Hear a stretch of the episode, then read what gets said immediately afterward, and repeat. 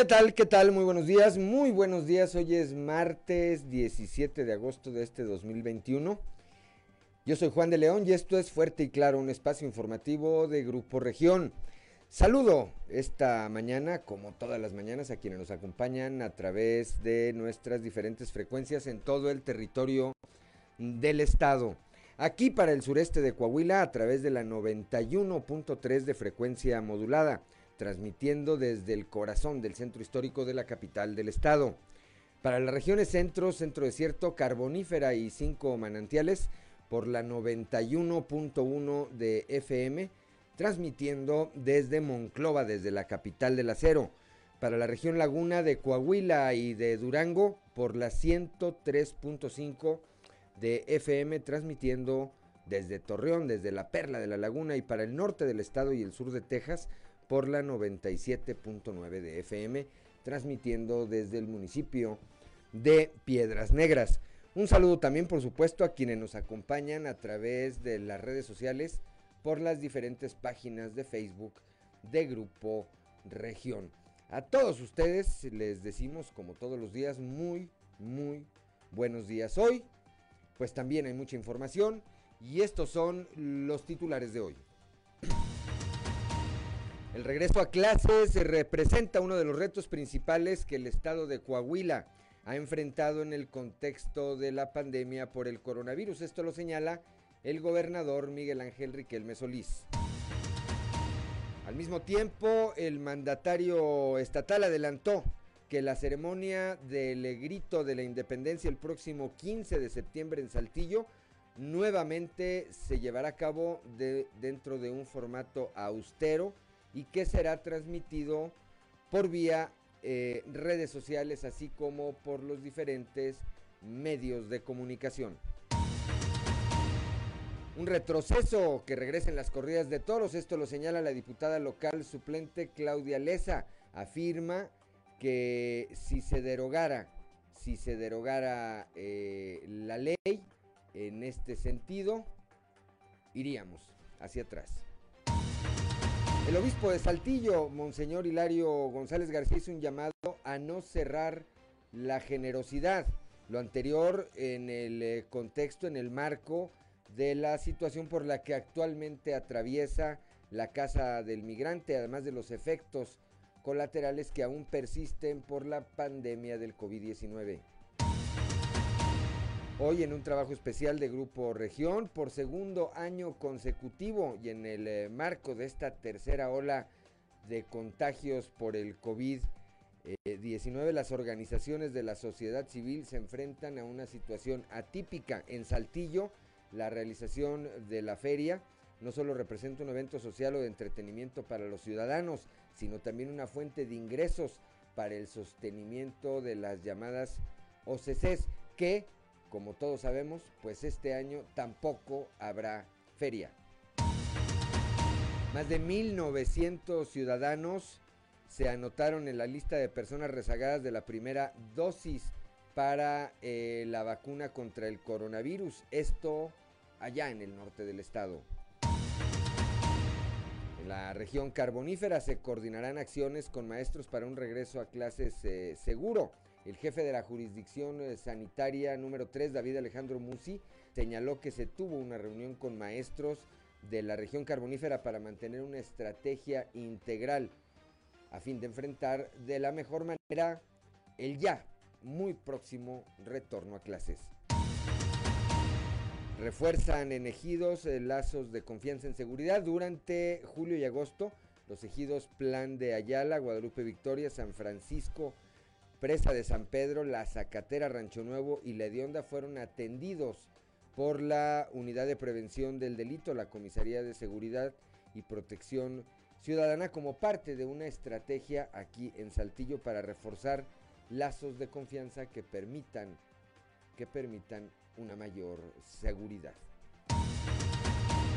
Bueno, pues esta, esta y otra información hoy aquí en Fuerte y Claro. Comenzamos.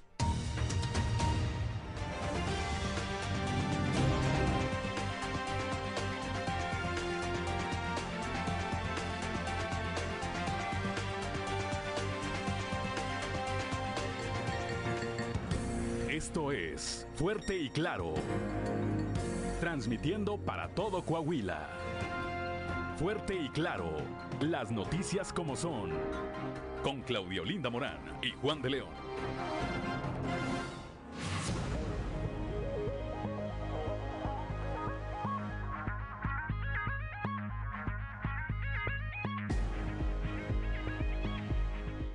Ya son las 6 de la mañana, 6 de la mañana con 7 minutos. Claudio Linda Morán, muy buenos días. Muy buenos días, Juan. Muy buenos días a toda la audiencia que nos acompaña. Y a esta hora de la mañana la temperatura en Saltillo 17 grados, en Monclova 23, Piedras Negras 26, Torreón registra 22 grados, General Cepeda 17, Arteaga 16 grados, Musquis 24, San Juan de Sabinas 25, San Buenaventura 24, Cuatro Ciénegas 23, Barras de la Fuente 19 y Ramos Arispe 18 grados. Pero si usted quiere saber cómo va a ser el pronóstico del tiempo para el día de hoy, vamos con nuestra compañera Angélica Acosta.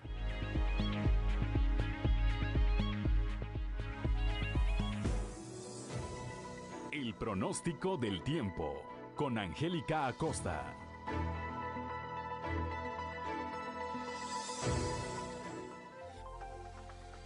Amigos, ¿qué tal? ¿Cómo están? Muy buenos días. Qué gusto me da saludarlos en este bonito martes. Mi nombre es Angélica Costa y estoy lista para darte los detalles del clima. Pon atención. Saltillo, máxima de 25 grados para el día de hoy, mínima de 16. Durante el día vamos a tener periodo de nubes y sol. Va a estar agradable. Por la noche vamos a tener áreas de nubosidad. Te comento, la posibilidad de lluvia para el día de hoy es de 45% para Saltillo. Perfecto. Monclova, temperatura cálida como es costumbre, 39 grados como máxima mínima de 25. Durante el día, bastante solecito, muy, muy caluroso. Y por la noche, áreas de nubosidad. Y de igual manera, cálido por la noche. ¿eh? La posibilidad de precipitación también para Monclova es de 40%. Excelente. Vámonos ahora hasta Torreón, Coahuila. Máxima de 37 grados centígrados, mínima de 22. Durante el día, vamos a tener periodo de nubes y sol también ahí en Torreón. Sin embargo, se va a sentir cálido. Ok, por la noche, bastante nubladito con una posibilidad de lluvia elevada, 51%. Toma tus precauciones, por favor, Torreón. Vámonos hasta Piedras Negras, también temperatura muy cálida, 39 grados como máxima, mínima de 26. Durante el día vamos a tener bastante solecito, como te comento, va a estar muy muy cálido y por la noche áreas de nubosidad. La posibilidad de lluvia ahí para Piedras Negras es de 12%. Perfectísimo. ¿Tienes compromiso en Monterrey? ¿Tienes vuelta? ¿Tienes eh, por aquel lado? ¿Tienes que, que, que pasar? Bueno, pues pon atención, se espera una máxima de 34 grados para Monterrey, mínima de 23. Durante el día vamos a tener periodo de nubes y sol, sin embargo, se va a sentir muy, muy cálido durante el día. Por la noche, eh, un cielo parcialmente nublado, de igual manera cálido por la noche y la posibilidad de precipitación es de 40% ahí para la Sultana del Norte. Bueno, amigos, pues ya escucharon, esperamos lluvias, ¿verdad? Esperamos bastante calorcito, hay que tomar precauciones y recuerda, por favor. Te encargamos muchísimo tu cubrebocas. Esto todavía no termina, ¿eh? Y hay que estarse lavando las manos con frecuencia. Que tengas muy bonito día. Buenos días. El pronóstico del tiempo con Angélica Acosta.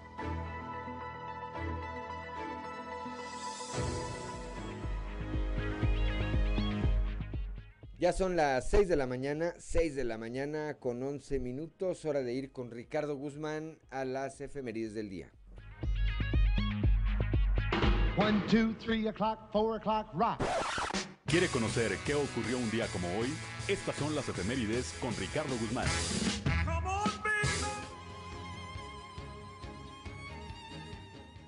Como hoy, pero de 1864, las tropas francesas encabezadas por el general Costigny entraron por primera vez a Saltillo, en donde permanecieron más de siete meses y destinaron una columna al mando del general Eymert para perseguir al presidente Juárez. También, el 17 de agosto pero del año 2002, excavaciones para el cambio de drenaje en el centro histórico de la Ciudad de México pusieron al descubierto uno de los muros que delimitó la zona sagrada de la Gran Tenochtitlán, conocido como Coatepantli. Y un día como hoy, pero del 2005, murió el líder estudiantil mexicano José Luis Rodríguez Pérez Palillo, personaje de la cultura urbana, creador del Goya himno del alumnado de la Universidad Nacional Autónoma de México.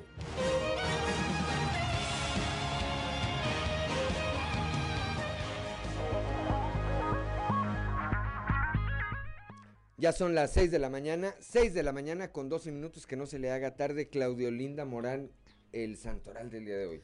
Santoral del día de hoy es dedicado a San Jacinto, Eusebio y Librado. Jacinto, Eusebio y Librado. Bueno, pues si usted eh, lleva alguno de estos nombres o conoce a alguien que tenga alguno de estos nombres o tiene algo que festejar, pues hágalo hágalo con las precauciones necesarias. Ya lo hemos dicho y lo decimos todos los días. La tercera ola de contagios por el COVID-19 está haciendo estragos en el mundo y nuestro país y nuestro estado, evidentemente que no son ajenos a esta situación. Ya son las 6 de la mañana, 6 de la mañana con 13 minutos hora de ir con Noé Santoyo al mundo de los deportes. En donde permanecieron más de siete meses. Estadio.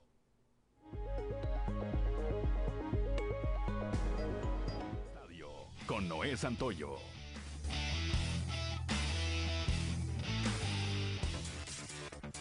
Después de concluir la fase de playoff, la Liga Mexicana de Béisbol prepara la mesa con las ahora llamadas series de zona, en el que aceleros de Monclova y Toros de Tijuana volverán a verse las caras una vez más en postemporada a partir del día de hoy. En postemporada el Monclova ante Tijuana no es ninguna novedad, ya que desde su ingreso en 2004 se han enfrentado en cuatro ocasiones, siendo la primera en 2005 como Potros de Tijuana y avanzando los de la frontera. Para esta serie los aceleros comandarán su picheo con el sonorense Héctor Velázquez, quien enfrentará en el primer juego a John Bymiter. También a partir de esta noche, Aguascalientes se enfrentará a los Mariachis de Guadalajara y en la zona sur Veracruz a México y Yucatán estará en Tabasco. El día de hoy arranca la jornada 5 de la Liga MX. En esta fecha doble, Toluca enfrentará a Mazatlán, Tigres a Querétaro, Necaxa a Pumas y los Choros de Tijuana a Puebla. Para mañana Cruz Azul se enfrentará a Monterrey, Santos Laguna recibe a los rojinegros del Atlas, Juárez a las Águilas del la América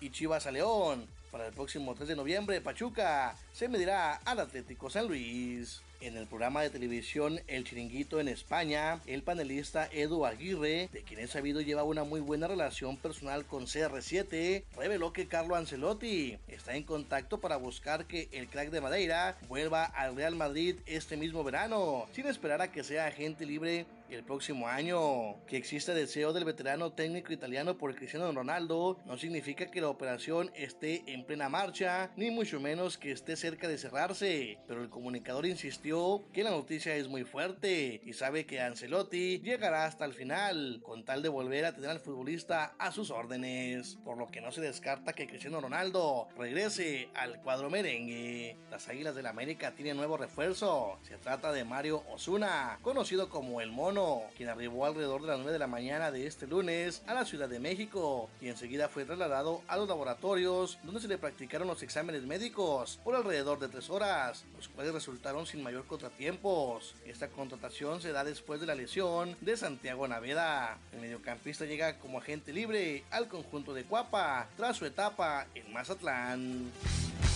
Resumen Estadio con Noé Santoyo.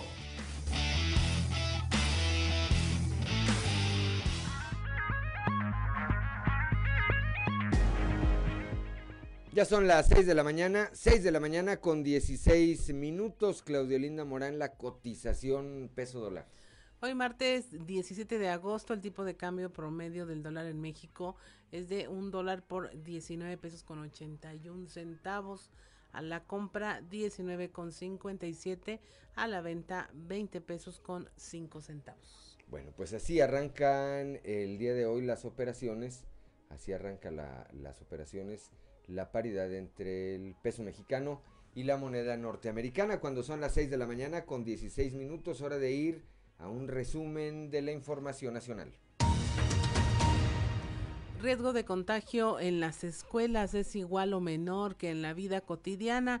Esto lo afirmó Gustavo Reyes Terán, titular de la Comisión Coordinadora de los Institutos Nacionales de Salud y Hospitales de Alta Especialidad. Él afirma que el riesgo de contagio con coronavirus en las escuelas es incluso menor al que tendrían los niños por varios factores como la cobertura de vacunación, que en varios estados de la, de la República ya es superior a 80 y se espera que en las siguientes dos semanas podrían empezar a disminuir los casos de COVID-19 en México.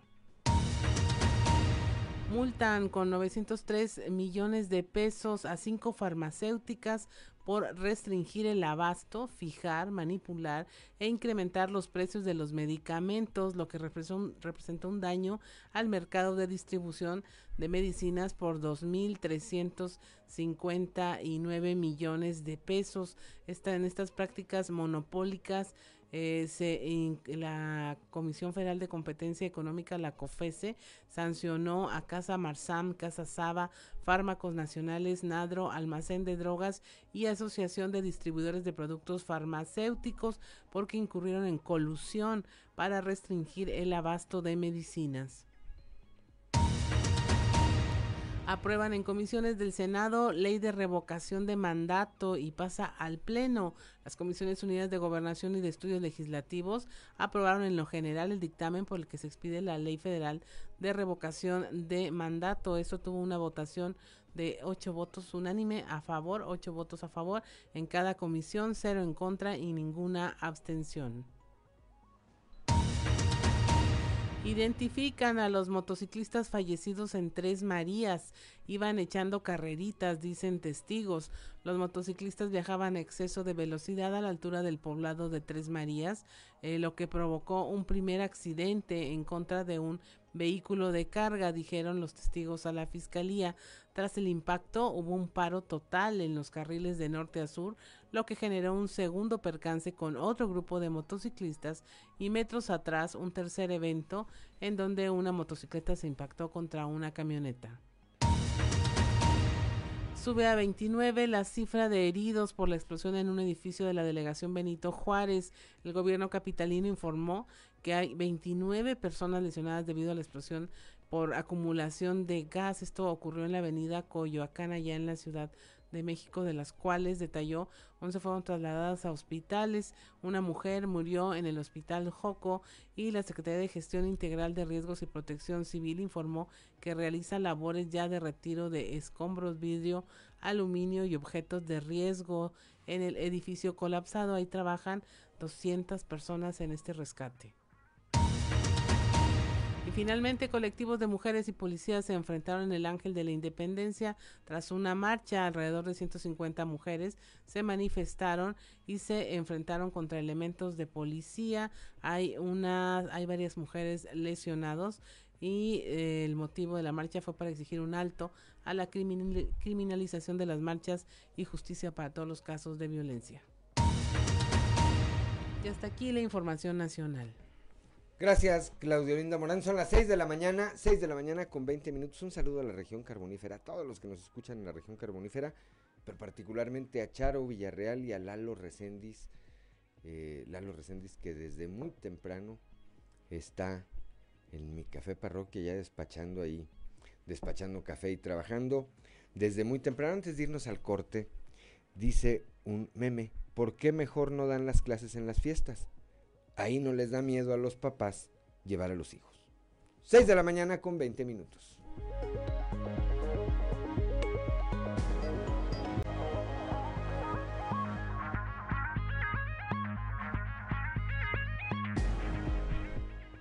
Ya son las 6 de la mañana, 6 de la mañana con 24 minutos. Continuamos con la información. Vamos ahora a un panorama informativo por el estado y comenzamos aquí en el sureste con mi compañera Leslie Delgado. Llama el obispo Hilario González a no cerrarse a la generosidad. Leslie, muy buenos días.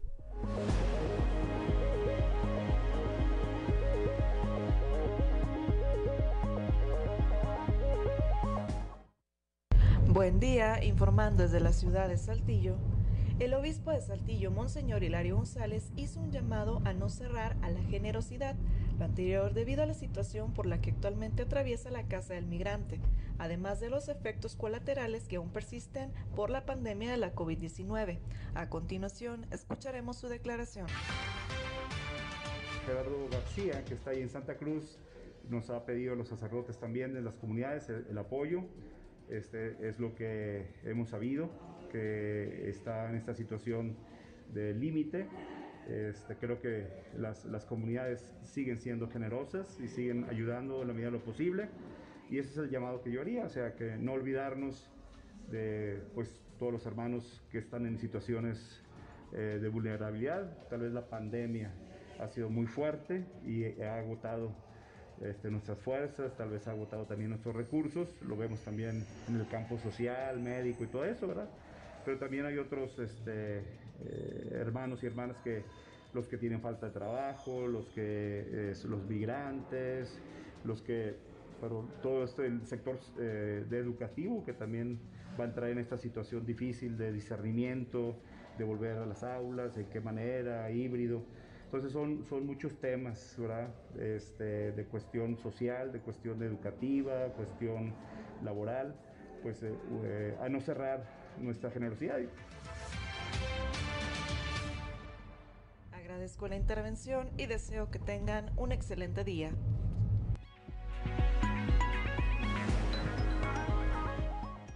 Gracias, gracias a Leslie Delgado cuando son las 6 de la mañana con 27 minutos. Claudio Linda Morán.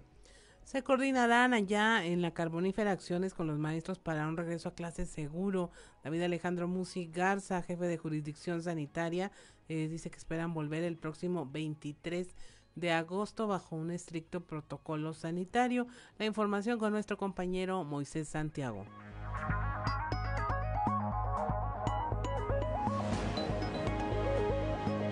Muy buenos días Juan y Claudia, a todo nuestro amable auditorio que nos escucha en todas nuestras frecuencias. En la información que tenemos para hoy, el sector salud coordinará acciones con docentes para el regreso a clases. Se coordinarán acciones con maestros para un regreso a clases seguro. El jefe de la Jurisdicción Sanitaria 03, David Alejandro Musigarza, señaló que se realizó una reunión con maestros de la región carbonífera para mantener una estrategia integral para el próximo regreso a las aulas. Señaló que se pretende regresar el próximo 23 de agosto bajo un estricto protocolo sanitario. Esto es lo que nos comenta. En caso de que en alguna de las escuelas que se pretenda regresar a clases el próximo lunes 23 de agosto, pues que tengan que estar notificando todos los casos, tanto sospechosos como en su momento, si llegara a haber algún caso positivo y donde se estará haciendo, bueno, pues una suspensión, ya sea del salón, si es un caso sospechoso, o de toda la institución en caso de que se tenga un caso positivo. Pero para esto pues se necesita mucha coordinación. Hemos trabajado ya de la mano de los distintos eh, jefes de sector, inspectores, directores de las escuelas, capacitando al personal docente. En algunos casos ha participado también los padres de familia para recibir esta capacitación. Bien, pues de esa manera estarán vigilando que el regreso a clases sea seguro para este próximo periodo escolar. Esto es lo que tenemos de información desde la región carbonífera para Grupo Región Informa, su amigo y servidor Moisés Santiago. Que tengan un excelente día.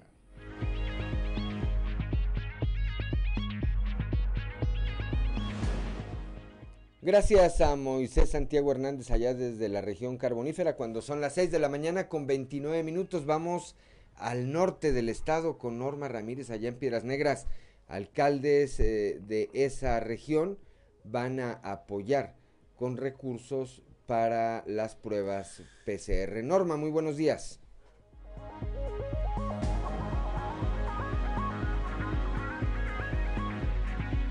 Buenos días, Claudia y Juan. Esta es la información. Alcaldes apoyaron con presupuesto para la realización de pruebas PCR en el laboratorio biomolecular, declaró el jefe de la jurisdicción sanitaria número 1, Iván Alejandro Moscoso González dio a conocer que esta resolución la acordaron los 10 alcaldes de la región norte en la pasada reunión del Subcomité de Salud, en donde vieron la necesidad de contar con una partida presupuestal para los gastos que se generan en la aplicación de la prueba de antígenos y con esto seguir brindando el servicio a la población. Al respecto, nos da los detalles el doctor Moscoso González. Llegó un, acuerdo con, los alcaldes y, va a haber esa apertura en, en cuanto al apoyo. Eh, de hecho, siempre lo ha, lo ha habido, en, en, los subcomités siempre se ha expresado esa, esa voluntad de, de, de apoyo eh, para, para, aportar en lo que tiene que ver con, con, con la pandemia. Entonces, eh, pues vamos a, a, hacer un proyecto bueno para colaborar y que se tenga una mayor capacidad en, en, en ambos laboratorios. Para Fuerte y Claro, desde Piedras Negras, Norma Ramírez.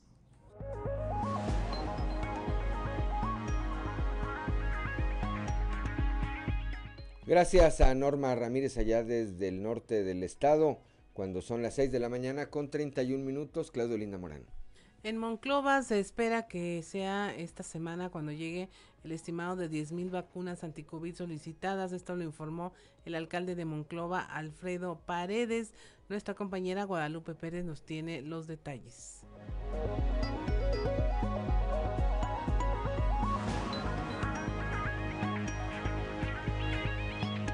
Muy buenos días, saludos desde la región centro. Tenemos entrevista con el alcalde Alfredo Paredes de Monclova, quien informa que ya se solicitó alrededor de 7 mil a 10 mil dosis de vacunación anti-COVID, las cuales se utilizarían para los jóvenes en edad de 18 a 29 años.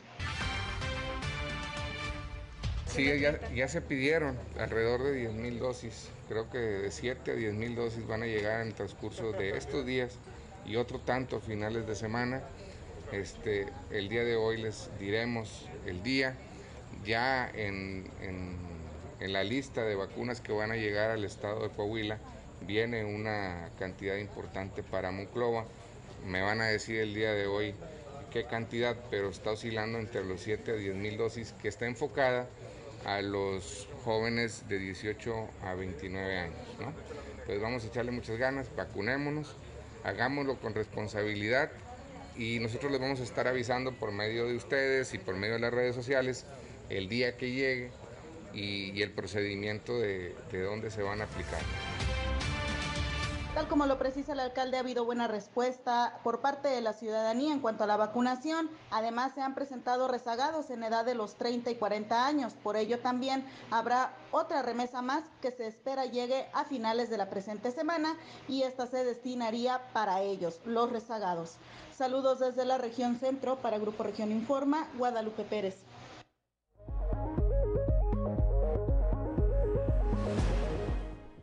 Ya son las 6 de la mañana, 6 de la mañana con 33 minutos. Gracias a Guadalupe Pérez allá en la región centro.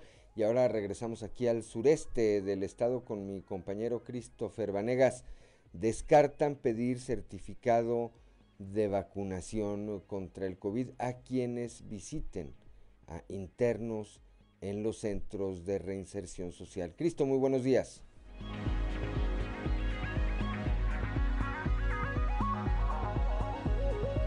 Hola, ¿qué tal? Muy buenos días, compañeros. Los saludo con mucho gusto a ustedes y a todos nuestros radio escuchan y déjenme platicarles que... Eh... Pese a lo que se había estipulado de que solicitarían el certificado de vacunación de COVID-19 para asistir a las visitas de los centros de reintegración social que hay en el Estado, el titular de la unidad del Sistema Estatal Penitenciario, Apolonio Armentia, dio a conocer que aún no se aplicarán estas medidas, pero que siguen con ciertas restricciones para evitar riesgos de contagio en el interior de los penales.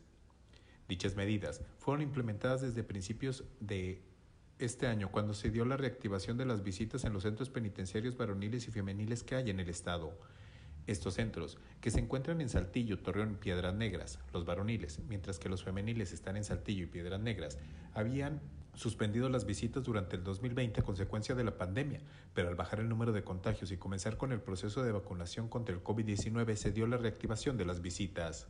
Sin embargo, esta reactivación se dio con estrictos protocolos de seguridad para evitar contagios en la población de los reclusos, prohibiendo la entrada a menores de edad, mujeres embarazadas y adultos mayores que continúan hasta el día de hoy. No obstante, se aclaró que hasta el momento no se solicitará el certificado de vacunación para poder realizar las visitas, pero se dejó en claro que continuarán con las medidas hasta que el 100% de la población de reclusos y reclusas cuente con la segunda dosis de la vacuna de AstraZeneca, ya que Actualmente, solo se tiene la primera dosis en el 90% de las personas recluidas. Esta es con la información con la que contamos al momento. Que tengan un excelente día.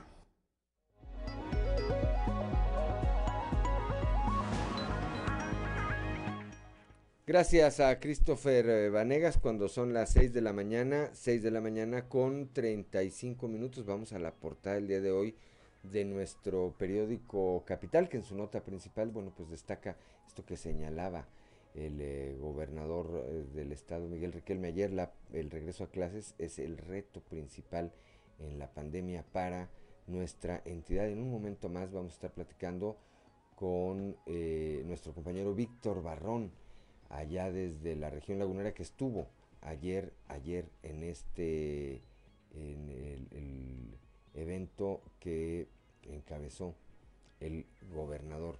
También, también el día de hoy, eh, retroceso que regresen las corridas de toros. La diputada local suplente Claudia Leza se refiere a este tema. Estaremos también platicando más adelante sobre esto. Ya escuchábamos al obispo Hilario González eh, García, obispo de Saltillo, quien dice no hay que cerrarnos a la generosidad. Es tiempo, esta pandemia ha dejado evidentemente muchos problemas de carácter económico y el obispo hace una vez más un llamado a la solidaridad de la sociedad, eh, particularmente para quienes más lo necesitan. También, eh, pues un trabajo especial, vamos a detallarlo más adelante el día de hoy de Grupo Región, las organizaciones de la sociedad civil aquí en la región sureste, en Saltillo particularmente, se quedan sin feria por segundo año consecutivo. Hay que recordar, hay que recordar que esta, la realización de la Feria de Saltillo, de la tradicional Feria de Saltillo, es una de las principales fuentes de ingreso para, para estos organismos de la sociedad civil. Son las 6 de la mañana, 6 de la mañana con 37 minutos. También antes, antes de ir a nuestra columna en los pasillos, ayer, y vamos a hablar de esto también más adelante, ayer el gobernador Miguel Riquelme adelantó desde la región lagunera que no habrá grito de independencia. Es decir, sí habrá grito, pero no habrá verbena. Va a llevarse bajo el mismo formato que el año pasado, eh, una ceremonia austera y que además será transmitida a través de las redes sociales y los medios de comunicación al respecto, y vamos a, ampliarlo más adelante, hizo un llamado a los presidentes municipales a hacer esta ceremonia con el mayor de los cuidados. Ahora sí, vamos a nuestra columna en los pasillos.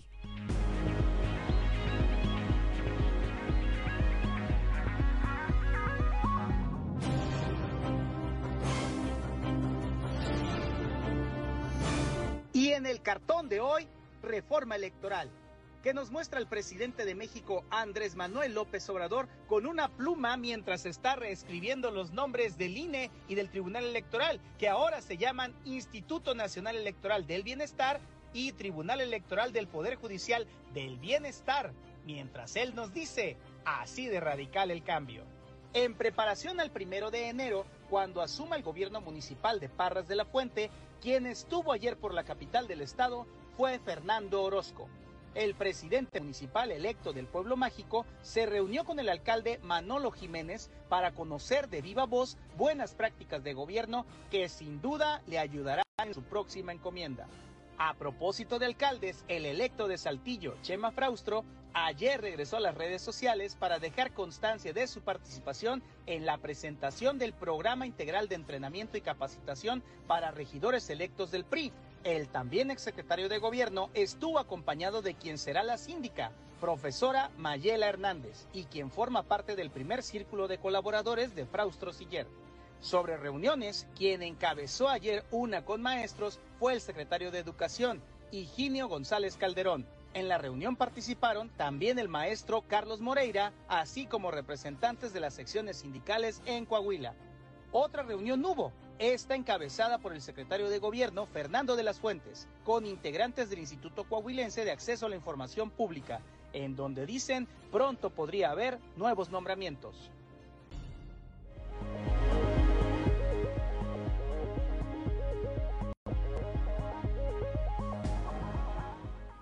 Ya son las 6 de la mañana, 6 de la mañana con 40 minutos.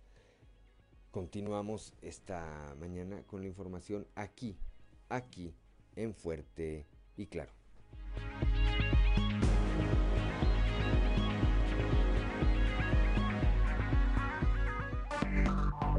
Enseguida regresamos con Fuerte y Claro.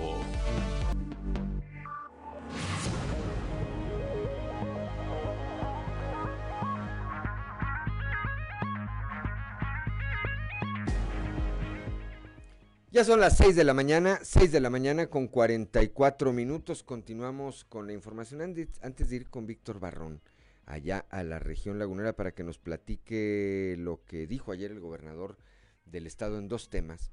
Uno, el del regreso a clases y dos, el de la ceremonia del grito de independencia. Hago rápidamente un comentario. Los eh, aficionados, ¿todavía tiene aficionados los zaraperos?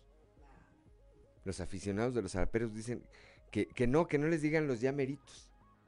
Pues ni modo que les digamos que son los campeones y no son campeones. Los campeones son los acereros de Monclova. Más mañana me voy a traer mi casaca de los acereros de Monclova para que vean quién es el equipo campeón.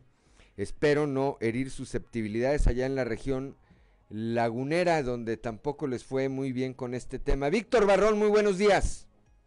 buenos días, Juan, y buenos días a nuestros amigos de Fuerte y Claro. Bueno, pues ya hay algunas temporadas que también acá el Unión Laguna no, no avanza tanto en el tema de los playoffs, pero bueno, pues habrá, habrá que esperar mejores actuaciones, Juan. Dicen que, que allá a los eh, algodoneros, al, al, al, equipo de, de, Unión Laguna dicen, oiga, ¿a qué horas juegan? Cuando habla alguien al estadio y le dicen, oiga, pues ¿a qué horas puede venir? ah, no, no te creas tampoco. No, un saludo y una felicitación. Hicieron un buen papel, al igual que los zaraperos, ¿eh? Al igual que los zaraperos, eh, en estos playoffs del béisbol eh, mexicano. Y bueno, pues habrá que seguir de cerca porque un equipo de Coahuila, que también hay que decirlo es el mejor, los acereros de Monclova, pues continúan, continúan vigentes. Víctor, platícanos, eh, perdón, perdón. Así es, un saludo pues a, a todos los aficionados de Monclova, pues que sí es- están viviendo un buen momento en ese sentido. Juan, nosotros a esperar, Laguna y Saltillo a esperar a la siguiente temporada. Échense los playoffs sentados, ¿verdad? Este, Víctor, platícanos, eh, ¿qué dijo ayer el gobernador del estado, Miguel Riquelme? Así es, Juan, pues en eh, una agenda de trabajo que comenzó ayer aquí en Torreón, en el Museo Arocena, eh, en este Museo de Arte, donde el gobernador entregó un reconocimiento a la institución por su decimoquinto aniversario. Ahí tocó el tema de la educación. Eh, el mandatario estatal eh, eh, pues señaló que ha sido uno de los principales retos de la pandemia esta cuestión del regreso a clases presenciales, eh, hizo el comparativo por ahí, a lo mejor ustedes piensan que hay otros sectores que fueron más complicados en el diálogo, no, la educación es el que ha tenido mayor grado de complejidad, sin más escuchemos lo que comentó el gobernador y regresamos para ahondar en ese tema. Llegamos a enfrentarnos a lo más difícil cuando yo todavía no lo tenía medido, que es el retorno a clases presenciales. Y dices tú, ¿no era más difícil la reactivación económica? ¿No era más difícil entablar diálogo con el comercio, con las instituciones públicas y privadas? Es el mayor reto que tenemos, el regreso a clases presenciales. Y es lo más complejo de nuestra sociedad. Tú pensarás, ¿no son otros sectores más complejos que el, que el educativo? No, es difícil entablar diálogo con maestras, maestros, padres de familia y luego ver el sentir de los alumnos.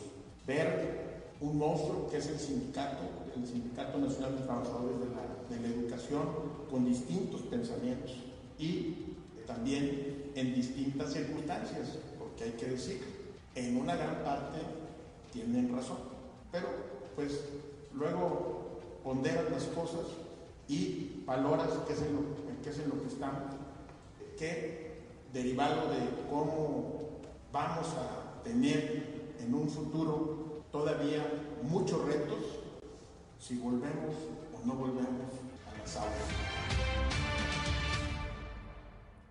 Ya son las 6 de la mañana con 49 minutos. Pues sí, un reto bastante, bastante eh, importante por todo lo que implica. Y decíamos ahorita, claro, de manera general y un poco en la chunga, Víctor, que ya incluso circulan memes de quienes dicen, bueno, pues que hagan las clases en las fiestas, ahí a las mamás no les da miedo llevar a los muchachos. Y es que de repente parecería, de repente parecería, y no quiero generalizar tampoco, tampoco quiero generalizar, pero sí hay quienes en un momento dicen, oye, no, no vayas a la escuela porque no te vas a infectar, pero sí lo mandan al cine, sí lo llevan a una fiesta, sí lo llevan a un convivio. Y entonces creo que aquí, aquí estará el reto una vez más, una vez más, en gran parte en el eh, actuar que tengamos como ciudadanos, Víctor. Claro, y que ayer precisamente el gobernador se refería a, algo parecido, eh, mencionando que hay sectores abiertos como los estadios, donde se observa pues el ambiente familiar, así como tú lo mencionas, ¿no, Juan? Eh, pero obviamente pues todos estos espacios se manejan bajo protocolos todo lo demás que se observa en redes sociales, videos y, y, otros materiales que se comparten, pues sí se observa la gente que no está siguiendo del todo los lineamientos que marca la Secretaría de Salud. Así que bueno, pues para este tema del regreso a clases presenciales, el gobernador ayer reiteró que no hay marcha atrás, Juan. Se va a seguir en esta, en el trazado de esta ruta para un regreso híbrido un regreso paulatino y precisamente el día de hoy se tiene una reunión allá en Saltillo eh, donde el gobernador estará eh, eh, pues una vez más en la mesa con el sindicato de maestros para definir bueno los últimos parámetros para el para el próximo 23 de agosto y que pues se definirá ahora sí pues cuáles son las instituciones cuántas son las que van a regresar Juan porque se habla también de que va a ser eh, eh, otro, otra especie de prueba piloto para el, regreso a clases en este ciclo 2021-2022 y pues será interesante conocer los acuerdos que se tomen hoy en Saltillo. Así es, así es, muy seguramente en el alrededor del mediodía tendremos ya eh, información, información al respecto. Por otra parte, Víctor, el gobernador se refirió ayer a la ceremonia eh, que año con año se lleva a cabo con motivo del grito de independencia. Así es, esta ceremonia que eh, aclara, pues es la que organiza el gobierno del estado, eh, se realizará en un formato muy sencillo, con pocos participantes, similar al del año pasado, todo esto siguiendo la misma línea de prevención de contagios por COVID-19. Menciona que esta época, bueno, no es para menos, y llama a las autoridades municipales de los 38 municipios a que repliquen este formato. Escuchemos parte de lo que señaló en ese sentido el gobernador Miguel Riquelme. Pero he decidido en el festejo de independencia hacerlo de nueva cuenta con las fuerzas del orden, austero, muy bien televisado y además transmitido por redes sociales, las propias y las de los medios de, de comunicación, y únicamente con eh, el ejército mexicano, parte de Guardia Nacional, Policía Estatal y Policía Municipal de Saltillo. El evento se llevará a cabo a las 10 de la noche para no incentivar tampoco ahí la hora una hora que, luego eh, la gente esté en la calle o esperando el mismo. Este año las autoridades, mi solicitud a las autoridades municipales es que hagan algo semejante, austero, transmitido y tratando de que el público eh, no exceda, sobre todo en el tamaño que tienen en las plazas o lugares tradicionales donde el grito se lleva a cabo, pues los, el número de, espectadores, porque tendrían que estar sentados, separados y acomodaditos. Entonces eh, ya será decisión de cada, de cada subcomité cómo, cómo lo harán, pero en ningún caso será de carácter masivo, ni con grupos al aire libre. 6 de la mañana, 6 de la mañana con 53 minutos, pues muy claro me parece el eh, formato, Víctor, que está planteando el mandatario estatal. Y pues este llamado, hay que recordar que los municipios son autónomos, ¿verdad? Pero hace el eh, gobernador este llamado a los municipios, a ver si efectivamente en los 38 municipios atienden esta, eh, pues este lineamiento, esta orientación, este llamado que les hace el eh, gobernador Víctor. Claro, y de paso ya les, les advierte que en caso de que deseen lo contrario, va a ser complicado controlar el número de gente que pueda acceder, la que eventualmente se quede afuera porque tienes que organizar, ¿no? La sana distancia, gente separada. Es, es algo muy complicado si pensamos todo el folclore, eh, eh, el ambiente que se genera en las fiestas del grito de independencia eh, eh, es por ello que el llamado es hacerlo en este formato austero y evitar complicaciones en el tema de salud ahorita que nos encontramos en la tercera ola. Agregó el gobernador Juan, amigos, que eh, los restaurantes, por ejemplo, establecimientos de estos giros, van a continuar pues con los, las autorizaciones que tienen en cuanto a foros, lineamientos que en este momento cada subcomité eh, eh, regional ha impuesto y no habrá permisos especiales para nada, Juan. La gente sí va a poder ir a, vivir el grito en estos establecimientos, pero todo sujeto a los aforos actuales que están permitidos. Bueno, pues ahí están eh, los lineamientos muy claros. Ahora esperemos que se cumplan más allá, porque es un tema de formas, porque pues nos estamos jugando la salud y en muchos casos la vida. Gracias, Víctor Barrón, allá desde la región eh, lagunera. Y bueno, pues no te pierdas, no te pierdas los juegos de playoff de la Liga de Mexicana del Béisbol. Muy buenos días. Claro, apoyando a los equipos cobulenses. Muy buenos días. Son las 6 de la mañana, 6 de la mañana con 55 minutos. Un saludo a mi hermano Marco Ledesma, allá desde el municipio de Acuña. Ya tengo, ya estoy trabajando en tu encargo mi querido Marco. Un saludo a ti y a tu apreciable familia, como siempre.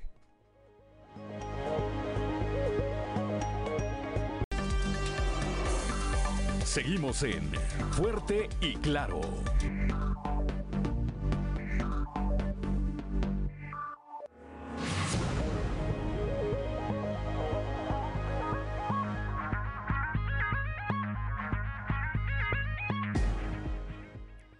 Son las 7 en punto de la mañana, regresamos a Fuerte y Claro y ya tenemos en la línea telefónica a nuestro compañero Raúl Rocha para hablar de este tema que, bueno, de repente está eh, reactivándose, que es el tema de las corridas de toros. La diputada local Claudia Leza dice que sería un retroceso para el Estado que se derogue esta ley que las prohíbe. Buenos días, Raúl.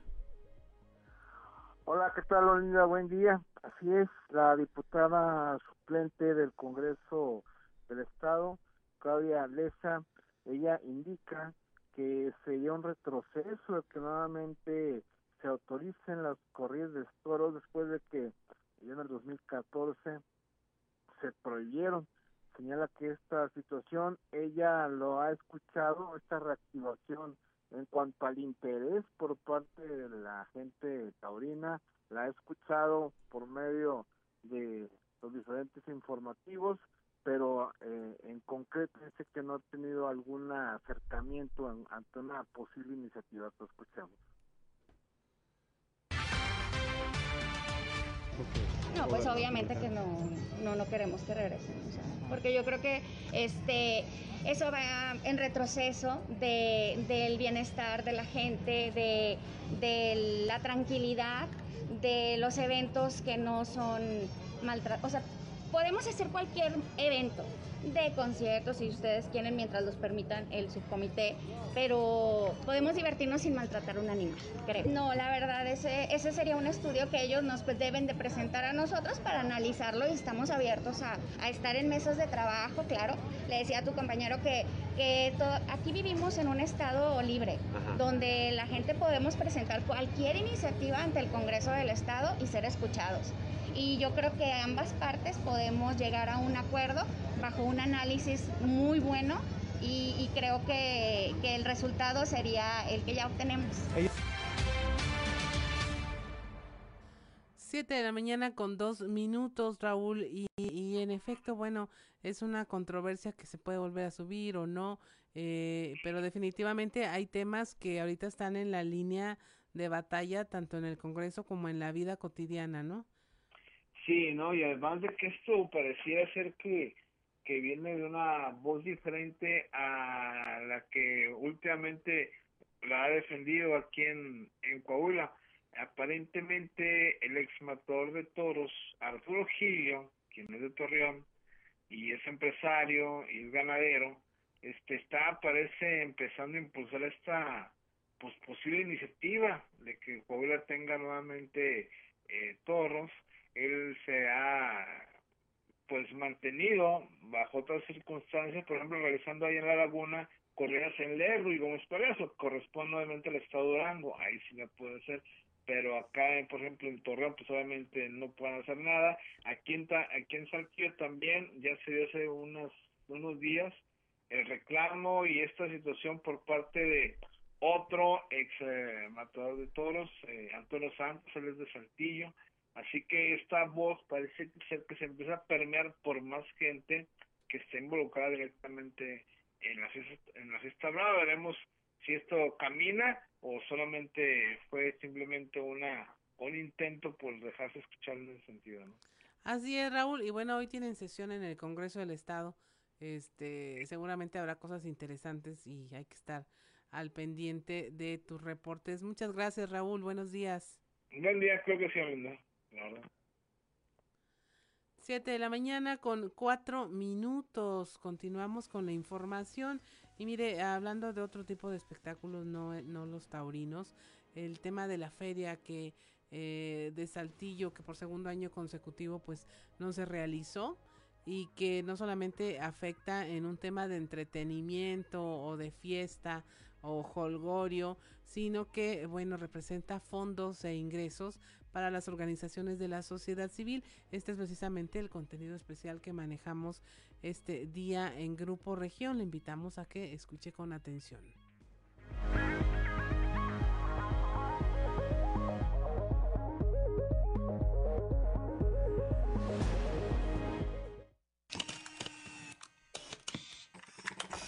Por segundo año consecutivo y en el marco de la tercera ola COVID en Saltillo, la realización de la feria no solo representa un evento social o de entretenimiento para los ciudadanos, sino que es una fuente de ingresos para el sostenimiento de las llamadas OSCs, organizaciones de la sociedad civil. Ha sido un tiempo muy difícil. La feria, este, independientemente de, de la alegría que produce a la ciudadanía, a la comunidad, pues también ayudaba a beneficiar a las instituciones. Todos estamos haciendo lo mejor que podemos, a la mejor de una manera sobrehumana, ¿verdad? Este, para seguir apoyando a las personas que más lo necesitan y sobre todo porque también ha aumentado más la necesidad en la comunidad.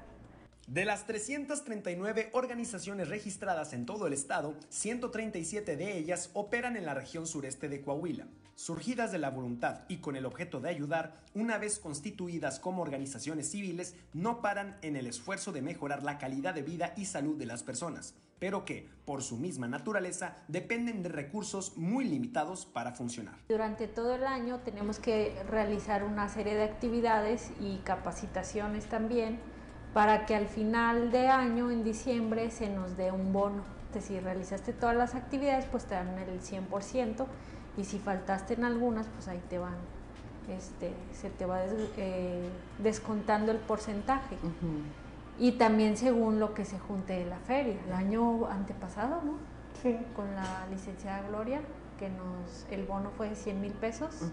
Fueron creo que 105 mil este, los que hicieron el 100% de las actividades. A pesar de que suplen funciones que deberían tener las instituciones, los recursos se mantienen muy por debajo de sus necesidades. Y sin feria, no hay feria. Se pospuso ahorita el, el comedor porque aparte, pues no tenemos suficientes recursos para seguir alimentando a las personas y atendíamos alrededor entre 120 a 150 personas diariamente. Sin recursos, pues no podemos hacer mucho. Tenemos caballos y tenemos ponis. Entonces los ponis los, los rentamos para las piñatas. Porque haya o no haya terapias, pues ellos siguen comiendo. Porque ahora en la pandemia no la vimos muy difícil porque no teníamos para darles de comer y pues nosotros de nuestra bolsa los mantenemos. Las instituciones se convierten en las manos de Dios porque tratan de llevar amor a quienes lo necesitan. El reportaje completo en nuestras redes sociales y periódico Capital.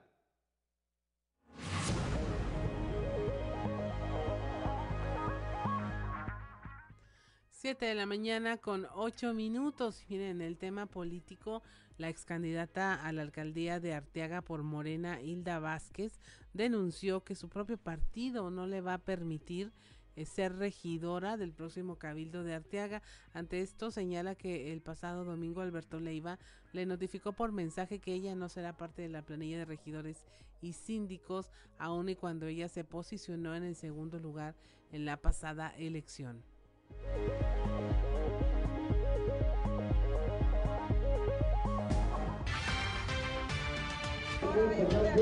y ponen a una profesora Magda Costa en mi lugar. Cuando yo fui candidata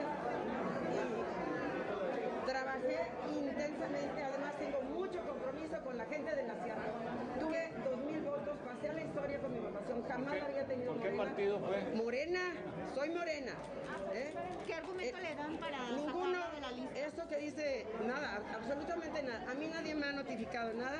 Eso recibí un mensaje el viernes y no me parece correcto. Aquí dice que no tenemos, las candidatas no tenemos derecho a regiduría, entonces, todos coludos o todos rabones. ¿Por qué nada más yo? Apareció de la lista.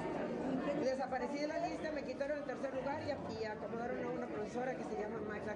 ¿De qué? Está de primer lugar Elida Sánchez, primer regidor Antonio Berlanga, Felipe Durán segundo, tercera Magda, que era la mía, que no me correspondía como regidora, como candidata me correspondía la primera. Me mandaron a la tercera y acepté, pero ahora que me eliminen, y aquí dice que no tenemos derecho, ¿verdad? Todos coludos o todos rabones.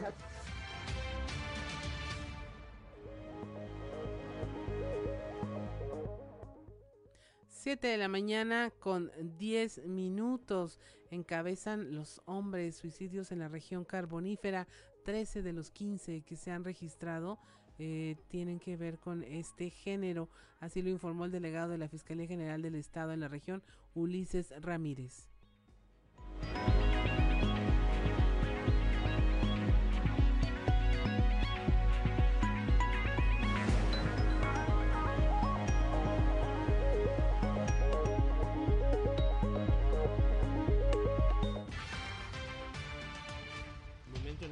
Suicidios tenemos, tenemos 15 registros aquí en la región carbonífera.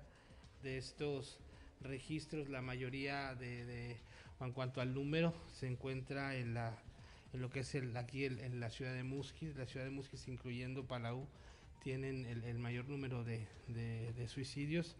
En, en, total, bueno, pues este...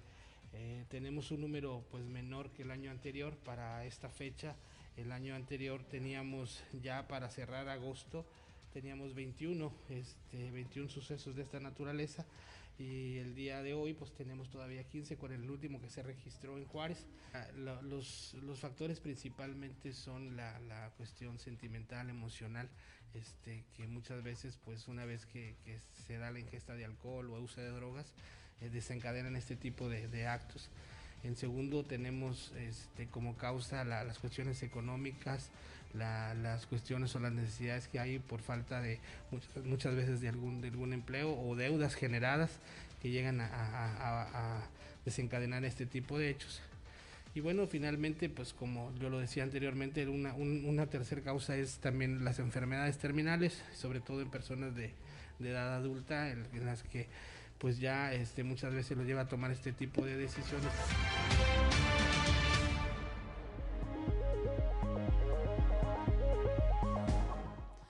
Siete de la mañana con 12 minutos. Más de 1.900 ciudadanos se anotaron en la lista de personas rezagadas de la primera dosis. Esto informaron las brigadas de Correcaminos allá en Piedras Negras, según la subdelegada de la Secretaría del Bienestar, Rocío Domínguez Vital, se había dado a conocer que esta campaña de vacunación está enfocada a quienes por algún motivo no contaban con la primera dosis, por lo que se anotaron en un listado especial en las mesas de registro y ya hay 1.900 ciudadanos a la espera de ser vacunados por primera vez.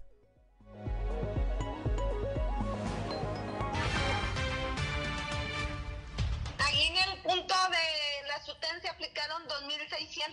Eh, nosotros por indicaciones les dijimos, porque para estar checando por lista, les dijimos que sean honestas y que pasaran aquel que se había registrado, confiando en la gente.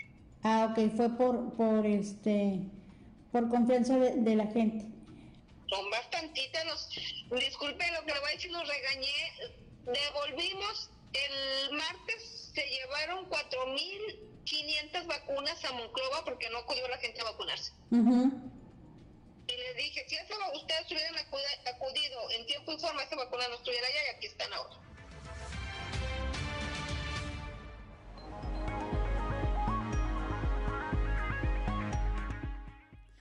7 de la mañana, 7 de la mañana con 14 minutos, la temperatura en Saltillo 17 grados, en Monclova 23, Piedras Negras 26, Torreón 22 grados, General Cepeda 17, Arteaga 16, Musquis 24, San Juan de Sabinas 25 grados, San Buenaventura 24 grados, Cuatro Ciénegas 23, Parras de la Fuente 19 grados y Ramos Arispe 18 grados centígrados. Continuamos con la información durante julio y agosto.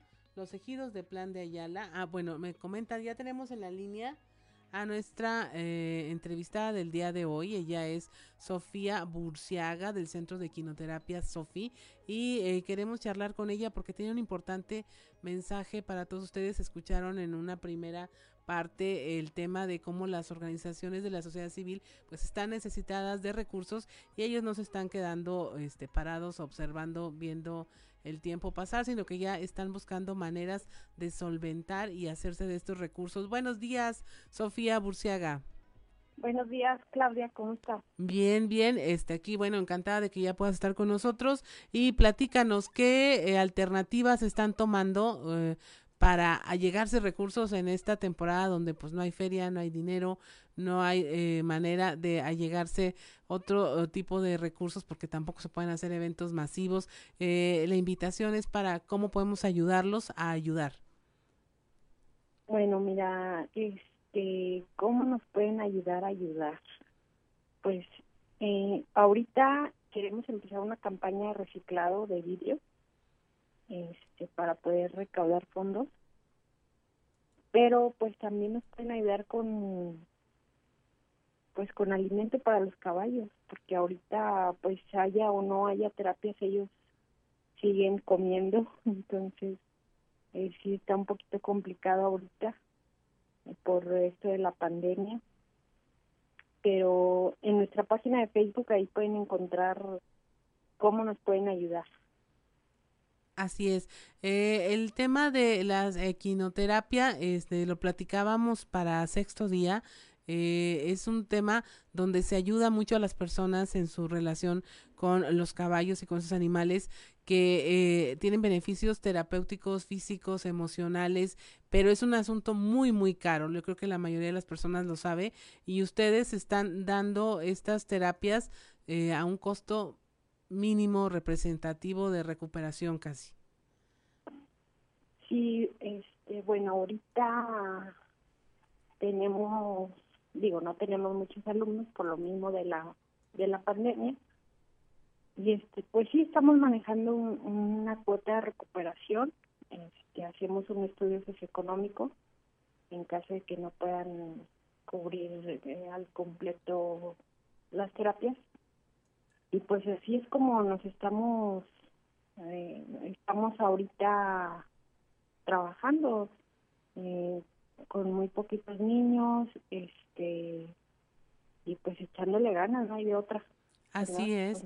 Eh, así es. Eh, para que usted se dé cuenta, esta, eh, esta es una de las trescientas y tantas eh, organizaciones de la sociedad civil que hay en el estado, en donde eh, dependen de la ayuda de usted, de la ayuda de organizaciones para seguir adelante.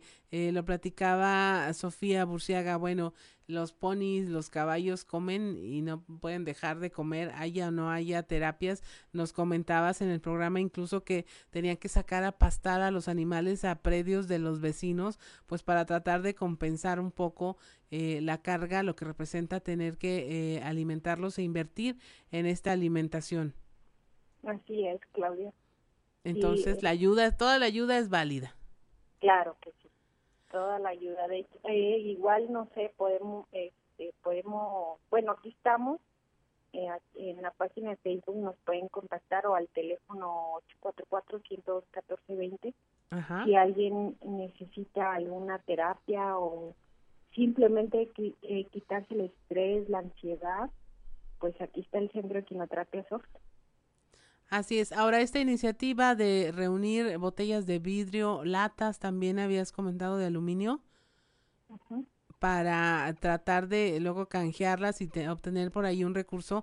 Este, platicabas que se podían involucrar otras asociaciones para estar en el mismo canal porque todas están pasando por los mismos problemas.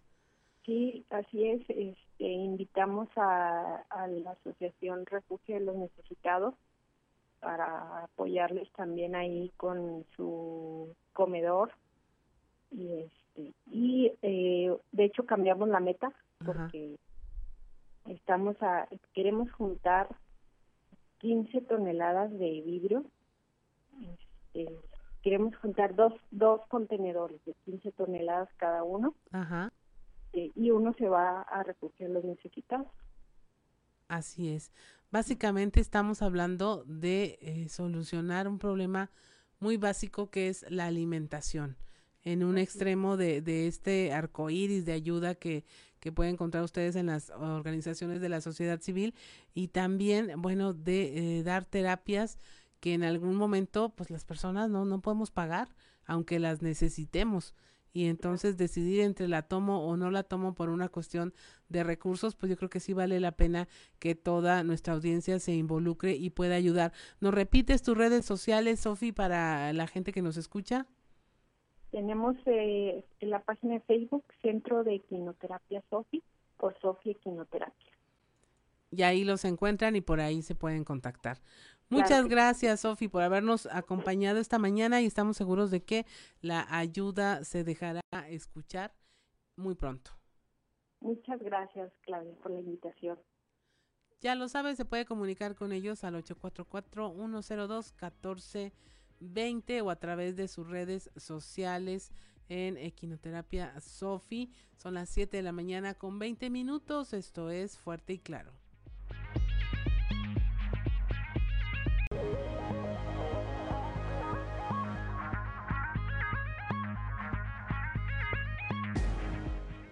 Ya son las 7 de la mañana, 7 de la mañana con 24 minutos y ahora desde la región centro, allá desde la capital del acero, desde Monclova, nuestro amigo Toño Zamora. Toño, buenos días.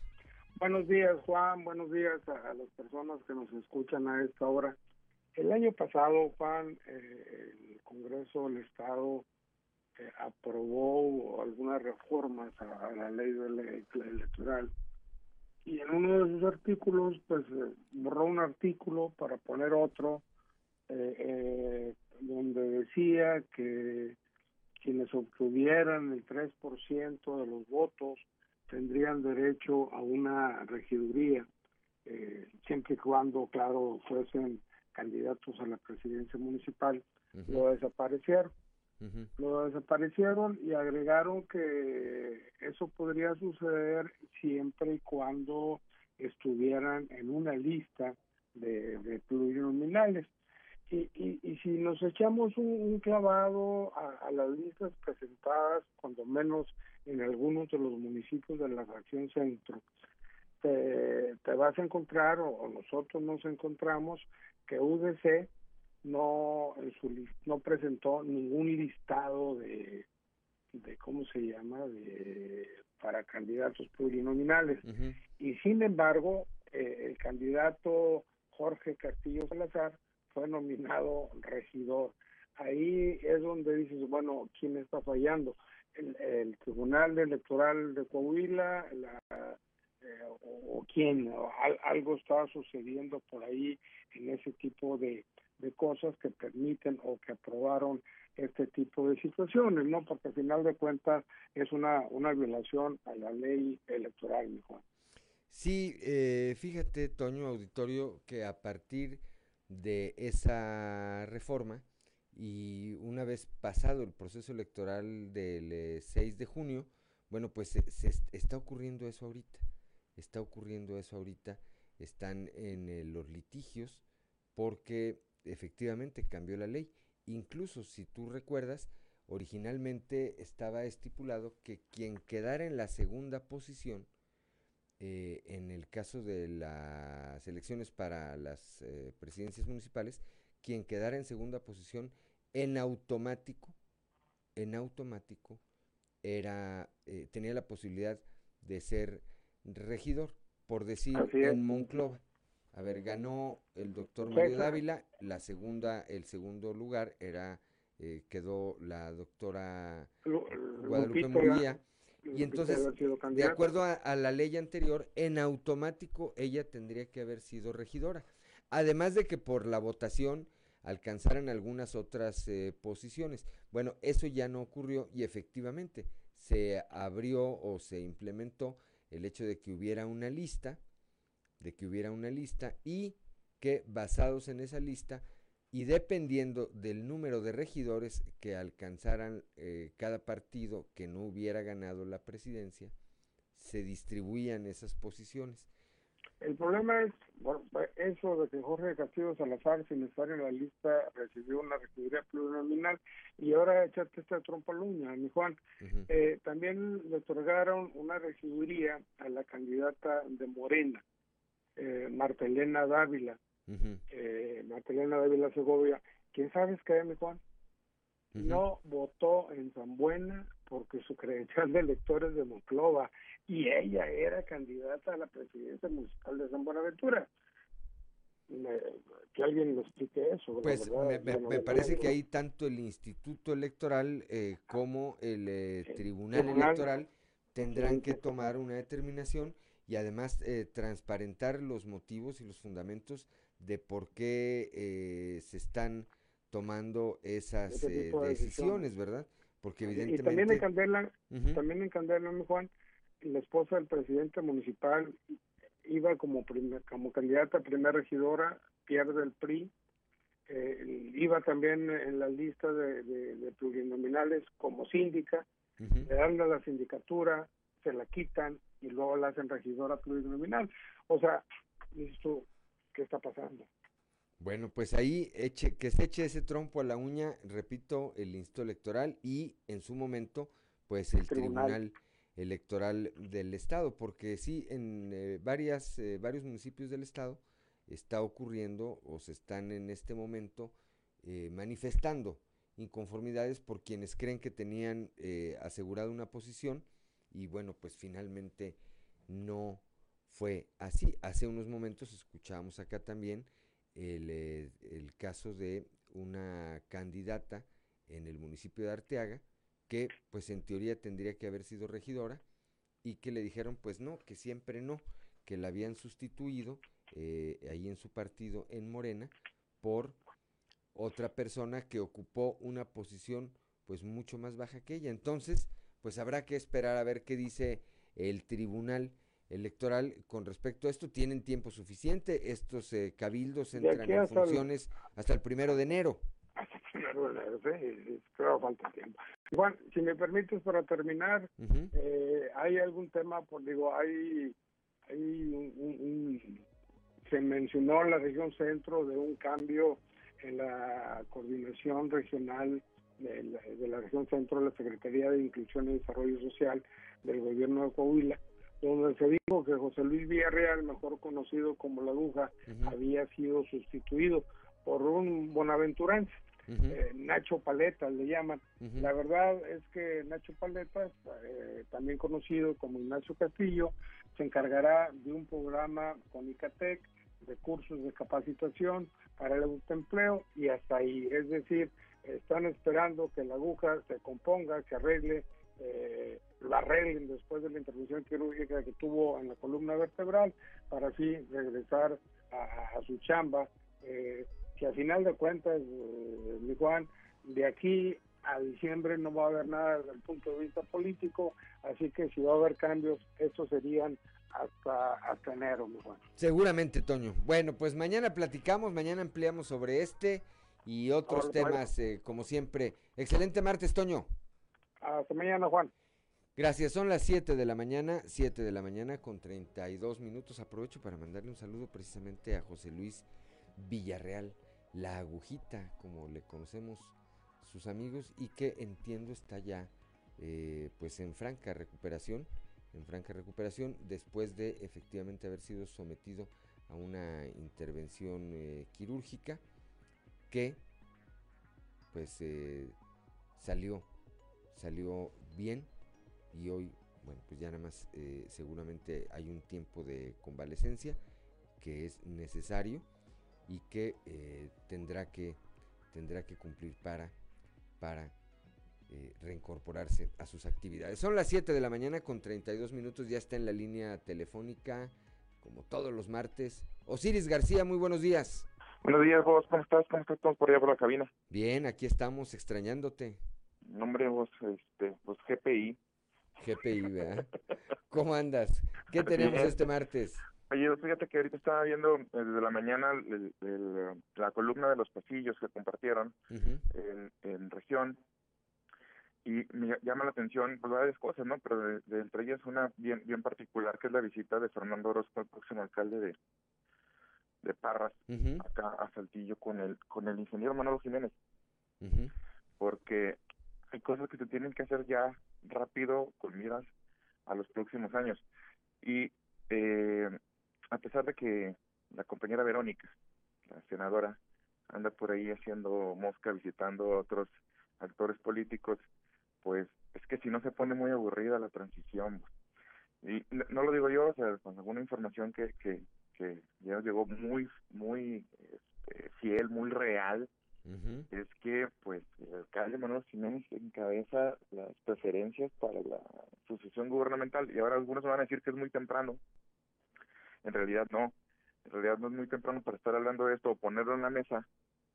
Esto a título personal, por, porque eh, nunca se había tenido en realidad una oposición eh, con como la que se tiene ahorita dentro del Estado, en, el, en la cantidad de votos que sacó eh, Morena, pero también en la aceptación de Miguel Riquelme es altísima.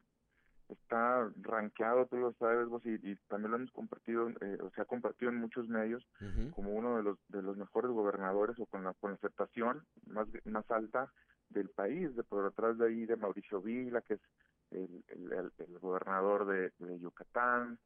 Este, de Quirino. Sí. Que perdió la elección, habrá que decir, ¿eh? Sí, muy bien rankeados ellos, este, pero bueno, lo, que sucede es que para miras de lo que si viene siendo el siguiente año, Miguel es el, el, gobernador mejor rankeado del PRI del, del país.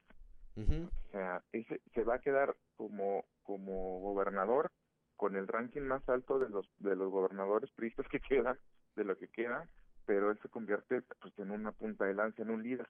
Y mira, si hacemos un recuento un poquito más para atrás, o sea, de secciones anteriores, la elección con Enrique pues fue democrática. Por ahí se fue Raúl Chifuentes eh, en banda porque pues no había tenido un puesto de elección popular. Ahí se mete Humberto Moreira, tú lo sabes perfectamente, a lo mejor la gente que escucha no sabe ahí más o menos cómo estuvo esa elección, pero Humberto se mete por esa vía democrática, por la aceptación tan grande que traía también. La elección interna. La, la interna, fue inevitable detenerlo, este, aunque en algún momento algunos lo quisieron hacer, eh, el profesor tenía una popularidad inmensa. Esto cuando cuando fue secretario de Educación, recuerdo eventos con el mismo gobernador eh, Enrique Martínez y la gente le aplaudía a, a, Humberto de una forma desaforada, incluso Humberto hacía señas así de, de a la gente para que no le aplaudieran tanto a él y que le aplaudieran más al gobernador, o sea, públicamente lo que está el jefe, que está el jefe.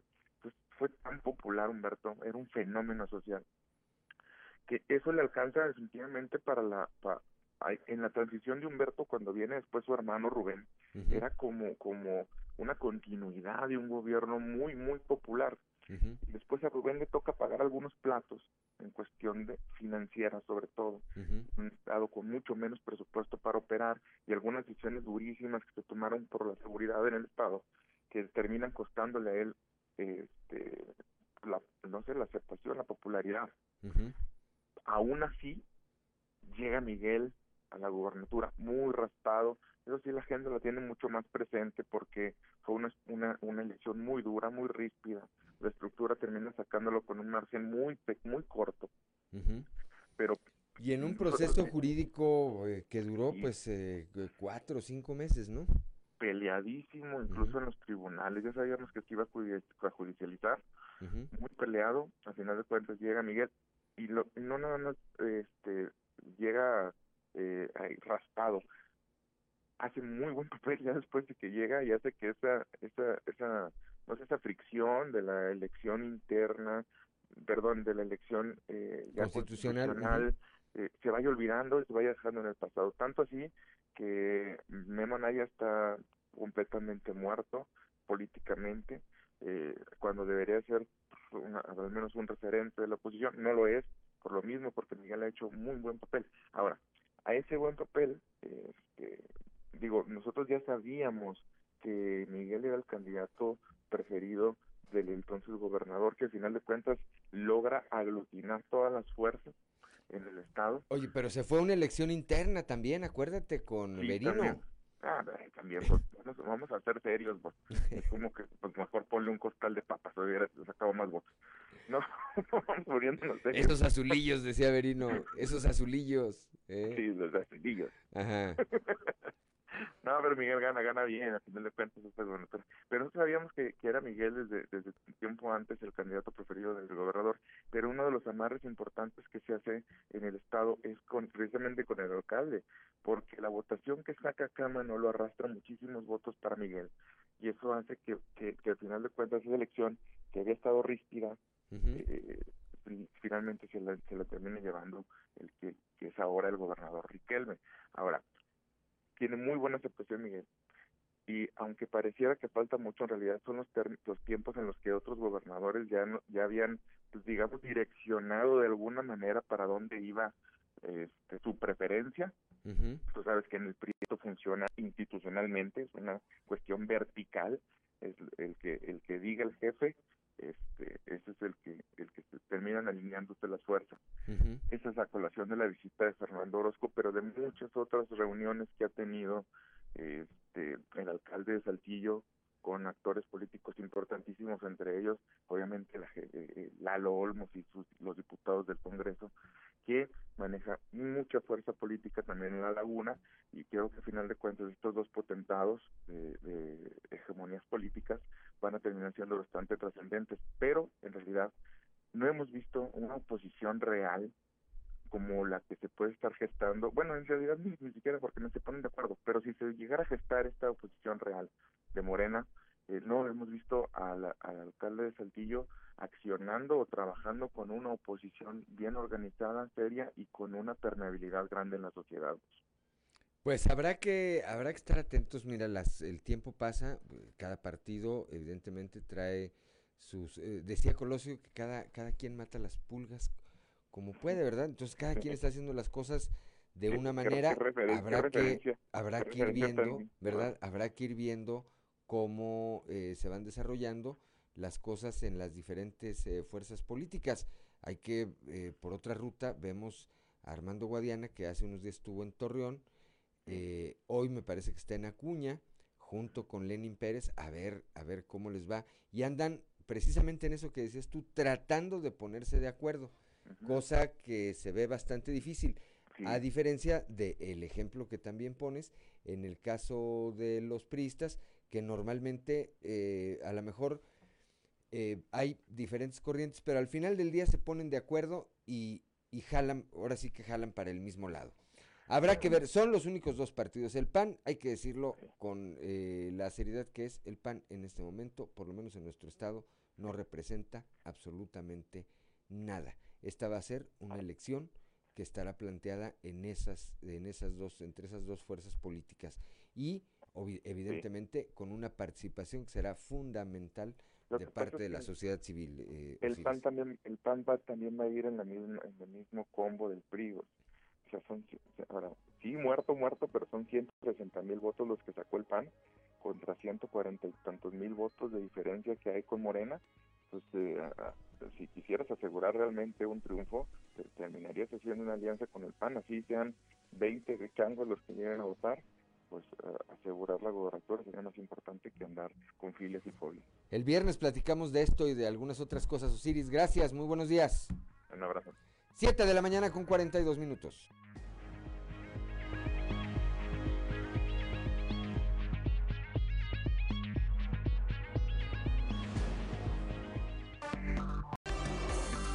Seguimos en Fuerte y Claro.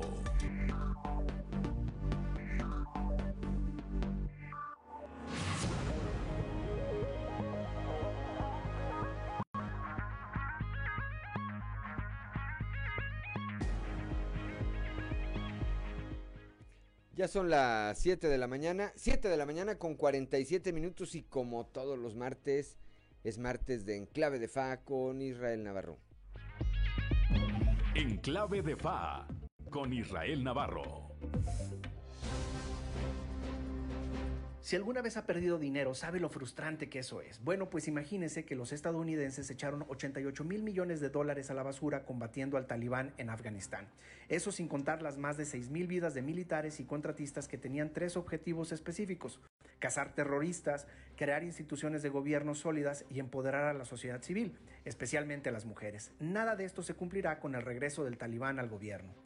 ¿Y quiénes son esos Israel? Bueno, pues en términos simples, talibán literalmente significa estudiantes y son un grupo de extremistas islámicos combatientes de la invasión soviética que desde 1994 buscan instalar un Estado rígidamente apegado a los preceptos religiosos.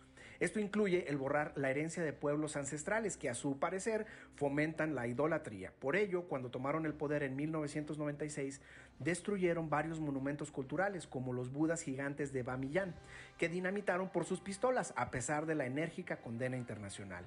Pero tristemente el genocidio cultural es lo de menos. Durante los seis años que duraron al frente del país de 1996 al 2001, las atrocidades cometidas contra la población fueron innumerables y particularmente difíciles para las mujeres, que a los ojos del talibán son seres inferiores. Bajo esta teocracia, las mujeres tienen la obligación de usar la burka de pies a cabeza. No tienen derecho a trabajar ni a estudiar, con excepción del Corán. No pueden salir a la calle si no están acompañadas de un varón familiar. No pueden salir al balcón de su casa ni hablar fuerte en público. Todo esto so pena de ser golpeadas o ejecutadas. En el 2001, con la llegada de Estados Unidos, otros aliados y la OTAN, vino la caída y el repliegue del talibán hasta el año 2011, en el que Estados Unidos llegó a tener más de 100.000 efectivos militares desplegados. Y de ahí comenzó la salida paulatina, hasta que Biden levantó el campamento por completo dejando a su suerte al gobierno afgano. Y aquí el dilema.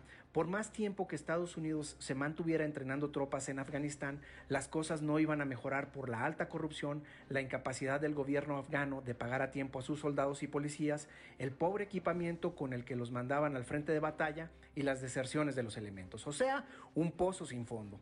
Obama lo sabía, Trump lo sabía y ahora, como dijo la Sonora Santanera, Biden lo sabe. A él le va a tocar pagar el pato, especialmente cuando las prácticas medievales del talibán vuelvan a ser nota, o peor tantito, cuando Afganistán se intensifique como caldo de cultivo para terroristas. Yo soy Israel Navarro, le recuerdo mi Twitter, arroba Navarro Israel. Nos escuchamos a la próxima. En clave de FA, con Israel Navarro.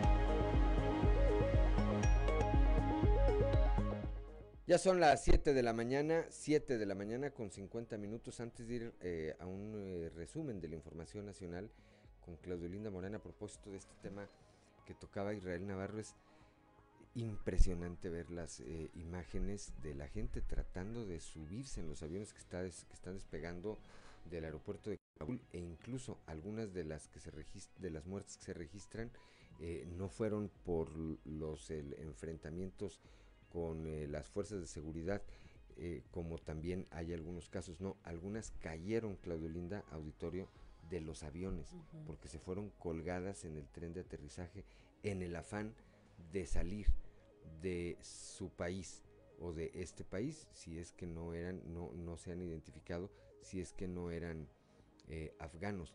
Pero ese es el grado de desesperación y esa es la situación que impera en este momento. Allá. 7 de la mañana con 51 minutos, eh, un resumen de la información nacional, Claudelina Morán. Son innumerables y particularmente difíciles.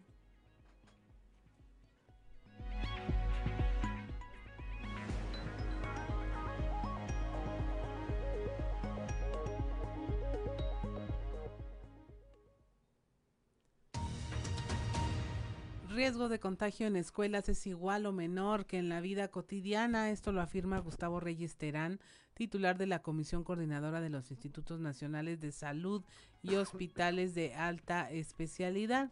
Él sostiene, eh, sostiene que el riesgo de contagio con coronavirus en las escuelas es incluso menor al que tendrían los niños en su vida cotidiana por varios factores como la cobertura en la vacunación y anticipa que, como ha ocurrido en otros países, en las siguientes dos semanas podrían empezar a disminuir los casos de COVID-19 en México.